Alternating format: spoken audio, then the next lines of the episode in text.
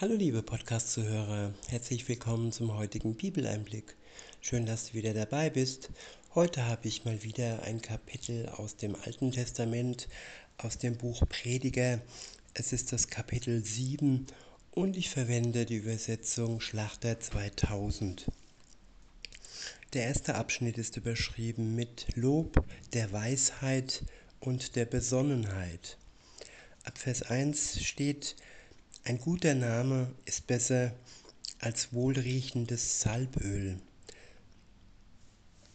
Ja, ein guter Name, das ist das, was man von jemand weiß, das, was man von ihm zum einen gehört hat, wenn es die Wahrheit ist, keine üble Nachrede oder so, aber wenn es die Wahrheit ist und zum anderen, was man von jemandem mit jemandem erfahren hat, erlebt hat, das ist der gute Name eines Menschen, der besser ist als wohlriechendes Salböl oder man kann es auf heute übertragen als das teuerste Aftershave oder das teuerste Parfüm, Parfüm überhaupt.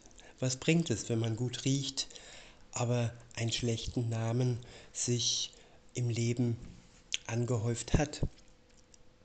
Weiter heißt es, ich wiederhole und fahre fort, ein guter Name ist besser als wohlriechendes Salböl. Und der Tag des Todes ist besser als der Tag der Geburt.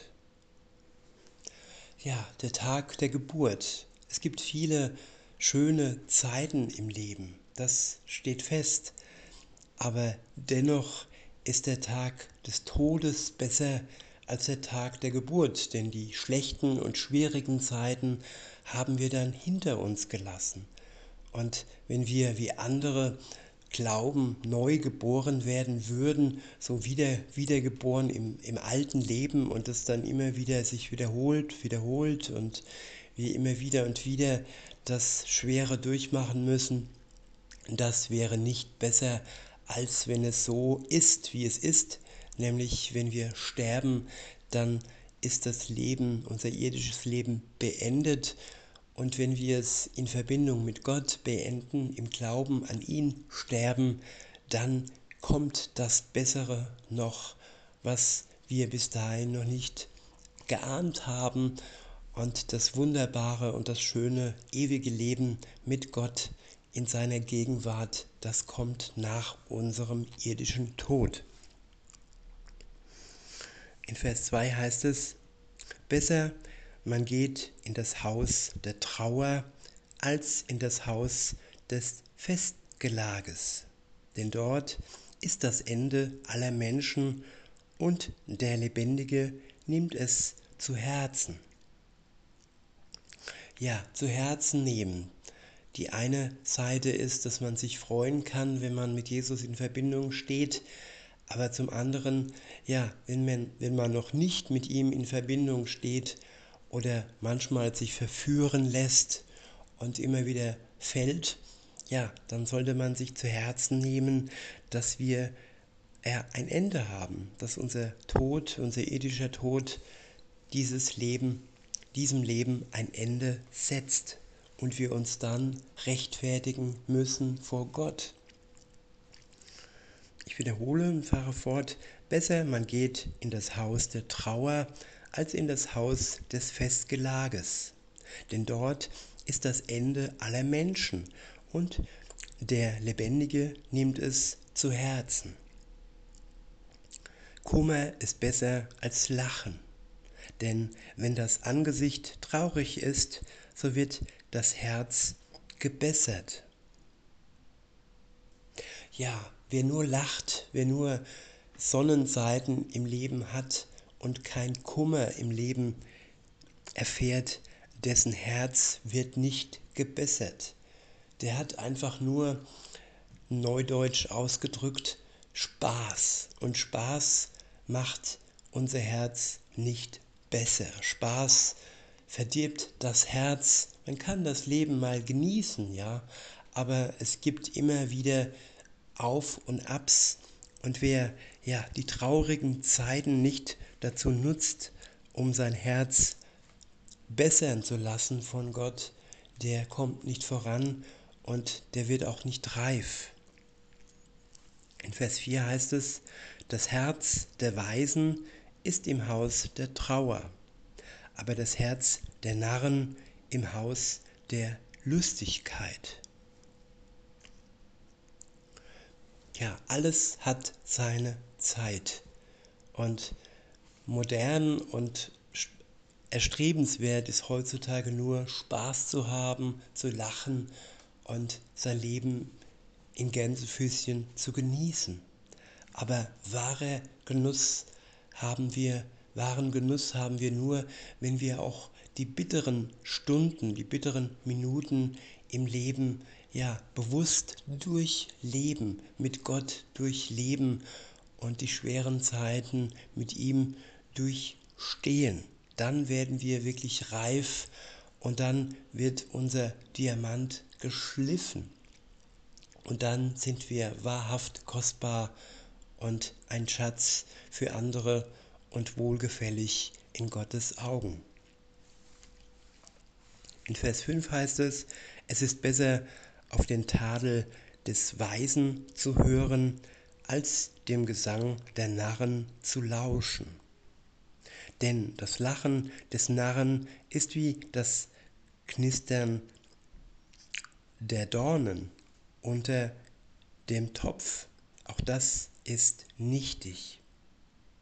Denn Bedrückung bringt den Weisen zur Tollheit. Und das Bestechungsgeschenk verderbt das Herz. Der Ausgang einer Sache ist besser als ihr Anfang. Ja, der Ausgang einer Sache, das Happy End, dass das Ende gut wird. Auch wenn es am Anfang schwer ist im Leben, so ist unser Ausgang, wenn er gut mit Gott zusammen wird, wenn wir mit ihm in Verbindung sterben, besser wie ein guter Anfang, der nur kurz andauert und wenn das Ende dann ewiglich mit Jesus vollzogen wird, wenn wir mit ihm ins ewige Leben hinübergehen, dann ist es besser als ein kurzer, schneller Anfang und ein schlimmes Ende. Weiter heißt es, besser ein langmütiger als ein hochmütiger. Ja, Langmütigkeit, Geduld, ausharren können, das ist besser als Hochmut, der vor dem Fall kommt. In Vers 9 heißt es, lass dich nicht schnell zum Ärger reizen, denn der Ärger wohnt in der Brust des Toren. Sprich nicht, wie kommt es, dass die früheren Tage besser waren als diese? Ja, das sind Sprüche gerade von älteren Menschen, die sagen, ja, früher war alles besser. Aber in Weisheit sagt man, es wird alles besser, wenn Jesus wiederkommt und mit ihm zusammen, mit seiner Kraft, mit seiner Macht, mit seiner Bewahrung, mit seiner Liebe ist auch die Gegenwart besser als die Vergangenheit ohne ihn. Weiter heißt es, denn nicht aus Weisheit fragst du so. Weisheit ist so gut wie ein Erbbesitz und ein Vorteil für die, welche die Sonne sehen. Denn die Weisheit gewährt Schutz und auch das Geld gewährt Schutz. Aber der Vorzug der Erkenntnis ist der, dass die Weisheit ihrem Besitzer Leben gibt. Ja, ewiges Leben sogar. Die Weisheit des, des Glaubens an Jesus Christus schenkt uns ewiges Leben. Wir müssen uns nicht sorgen, dass unser Leben ein schnelles Ende findet, denn wenn das sogenannte schnelle Ende käme, so hätten wir doch das ewige Leben, das herrliche Leben, die Herrlichkeit mit Gott zusammen im himmlischen Reich. Insofern kann nichts schnell gehen, wenn das, was da noch kommt, noch viel besser wird. Weiter heißt es, betrachte das Werk Gottes. Wer kann gerade machen, was er gekrümmt hat? Am guten Tag sei guter Dinge und am bösen Tag bedenke, auch diesen hat Gott gemacht, gleich wie jenen, wie ja der Mensch auch gar nicht herausfinden kann, was nach ihm kommt. Ja, die Tage sollten wir so annehmen, wie sie kommen. Die guten Tage schätzen und dankbar sein und die schwierigen, bösen Tage genauso annehmen, weil wir nicht alleine gehen müssen durch diese Zeit, durch diese schwere, böse Zeit, sondern weil Gott an unserer Seite ist.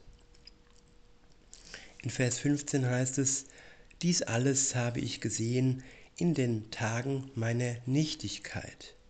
Da ist ein Gerechter, der umkommt in seiner Gerechtigkeit.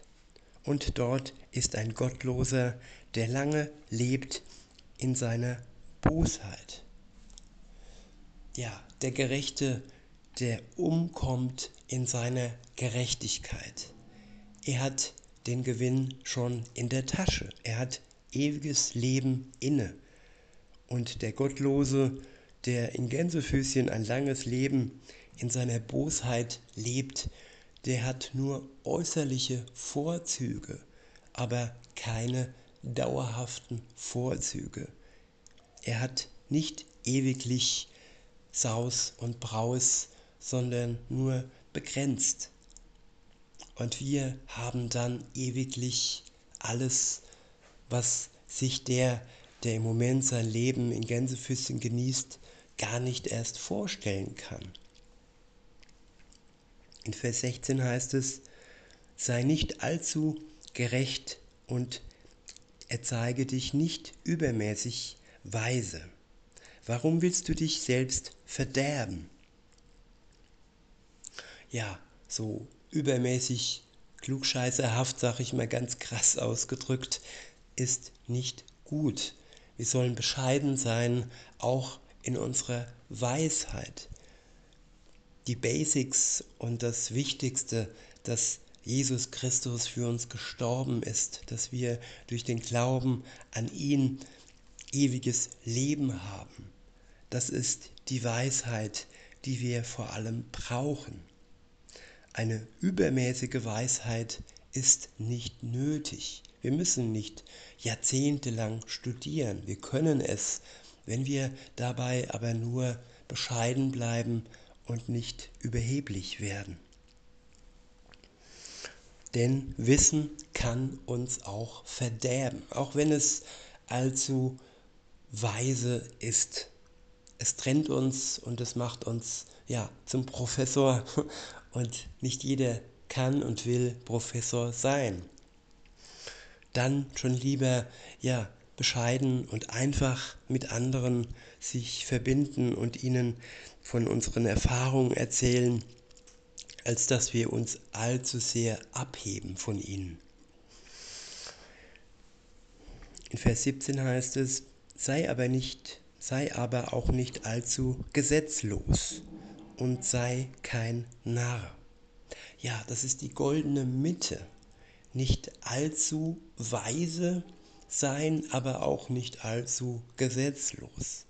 Denn wer in der Gesetzlosigkeit verharrt, der ja, ist kein Vorbild und der hat auch keine enge Beziehung zu Jesus. Denn wer so handelt, der wird, so heißt es weiter, warum willst du vor deiner Zeit sterben? Nur die Narren sterben vor ihrer Zeit. Und vor unserer Zeit sterben heißt auch Selbstmord begehen, denn Gott hat uns die Zeit bestimmt, die wir haben im Leben. Und wenn wir als Narr durchs Leben gehen, wenn wir gesetzlos durchs Leben gehen mit Drogen und Gewalt, dann passiert es schneller, als wir denken, dass wir vor unserer Zeit sterben. In Vers 18 heißt es, es ist am besten, du hältst das eine fest und lässt auch das andere nicht aus der Hand. Denn wer Gott fürchtet, der entgeht dem allen. Ja, die Weisheit festhalten und das andere nicht aus der Hand geben, sich an Gottes Worte halten und nicht in die Gesetzlosigkeit hineinrutschen und darin ja feststecken. Denn da sind wir alle gewesen, bevor wir zum Glauben gekommen sind, tief in der Gesetzlosigkeit, tief in der Sünde. Und das ist nicht mehr nötig, denn Gott zieht uns heraus durch seine Gnade und zeigt uns den richtigen Weg, der uns nicht mehr ja, im Sumpf der Sünde ähm, enden lässt. In Vers 19 heißt es, die Weisheit macht den Weisen stärker als zehn Mächtige, die in der Stadt sind. Ja, zehn Mächtige, die regieren, die denken, die Welt zu regieren. Sie sind nicht stärker als der Weise, der sein Glauben in Jesus gefunden hat. In Vers 20 heißt es, weil kein Mensch auf Erden so gerecht ist, dass er Gutes tut, ohne zu sündigen, so höre auch nicht auf, alle Worte, die man dir hinterherbringt, und nimm sie nicht zu Herzen, damit du nicht deinen eigenen Knecht dir fluchen hörst. Ich wiederhole ab Vers 20, weil kein Mensch auf Erden so gerecht ist, dass er Gutes tut, ohne zu sündigen, so höre auch nicht auf, so höre auch nicht auf alle Worte, die man dir hinterherbringt, und nimm sie nicht zu Herzen, damit du nicht deinen eigenen Knecht dir fluchen hörst. Ja, es kommt darauf an, welche Worte man uns hinterher bringt. Hier sind übertragen auf die Neuzeit die Worte gemeint im Mainstream, in den Medien, die uns ja mit Lügen ähm, hinterher jagen und uns dann wirklich Richtung Abgrund treiben. Solche Lügen sollen wir uns nicht zu Herzen nehmen. Wir sollen genau hinschauen und auch hinhören auf Gottes Geist, was die Wahrheit im Leben ist und was man uns so alles hinterher trägt. Und was wir ja im Namen Jesu von uns weisen müssen, damit wir nicht ja schwach werden und uns verführen lassen.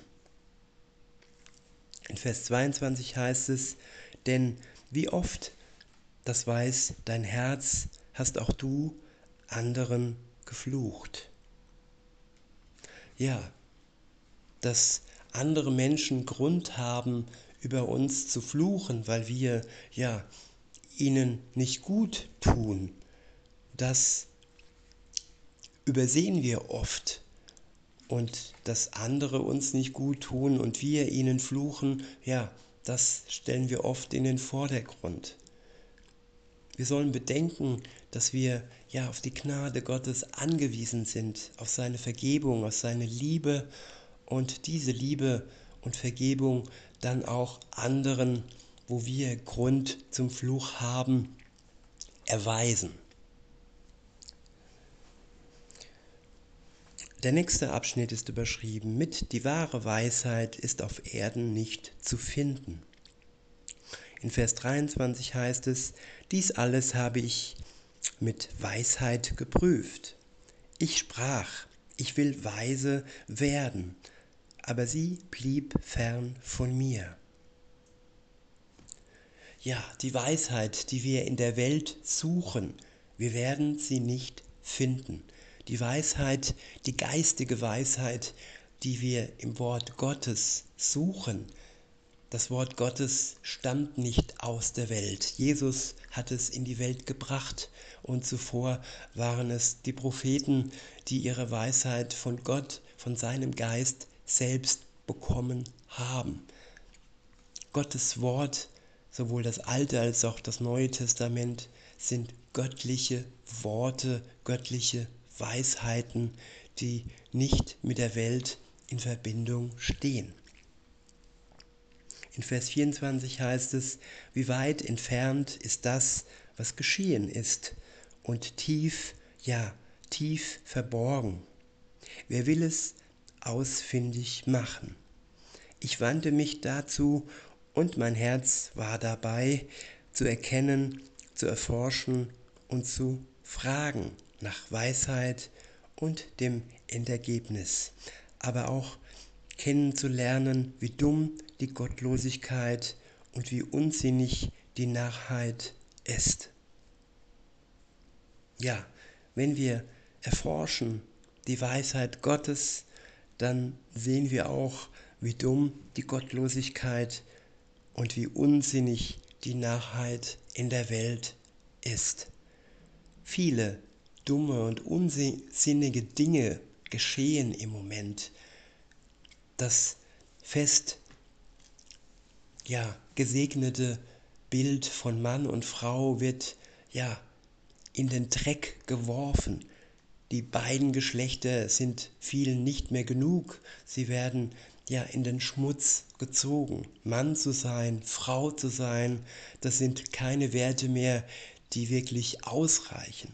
Man will die Wahl haben zwischen Mann und Frau, auch wenn man als Mann auf die Welt kommt, ja, dann bin ich eben schwuppdiwupps eine Frau und umgekehrt. Das sind alles unnatürliche und von Gott nicht gewünschte ähm, Dinge und Narrheiten und Verrücktheiten, die da im Moment in der Welt vor sich gehen. In Vers 26 heißt es, da fand ich Bitterer als der Tod ist eine Frau, die Fangnetzen gleicht, deren Herz ein Fallstrick ist und deren Hände Fesseln sind.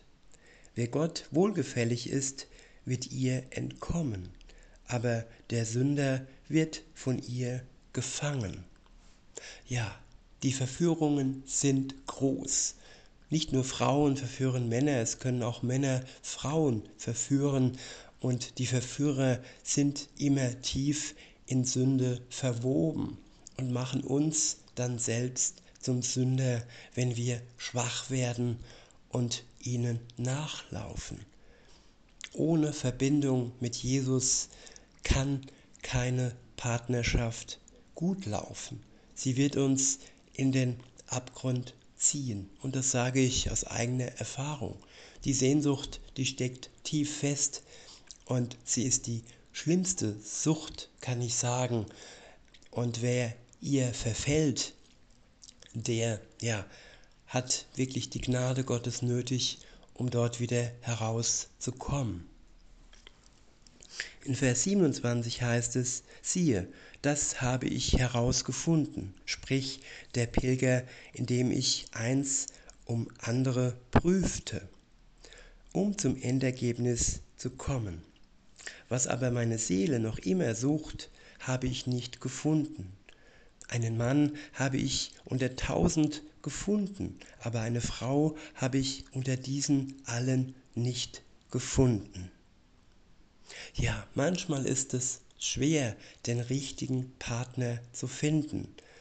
Man findet Freunde, aber den Lebenspartner zu finden, das kann unter Umständen, und auch da erzähle ich von eigenen Erfahrungen, lange dauern. Weiter heißt es in Vers 29, allein siehe, das habe ich gefunden, dass Gott den Menschen aufrichtig geschaffen hat. Sie aber suchen viele arglistige Machenschaften. Ja, Gott hat uns aufrichtig geschaffen. Gott liebt uns aufrichtig und er sehnt sich nach einer Beziehung zu uns.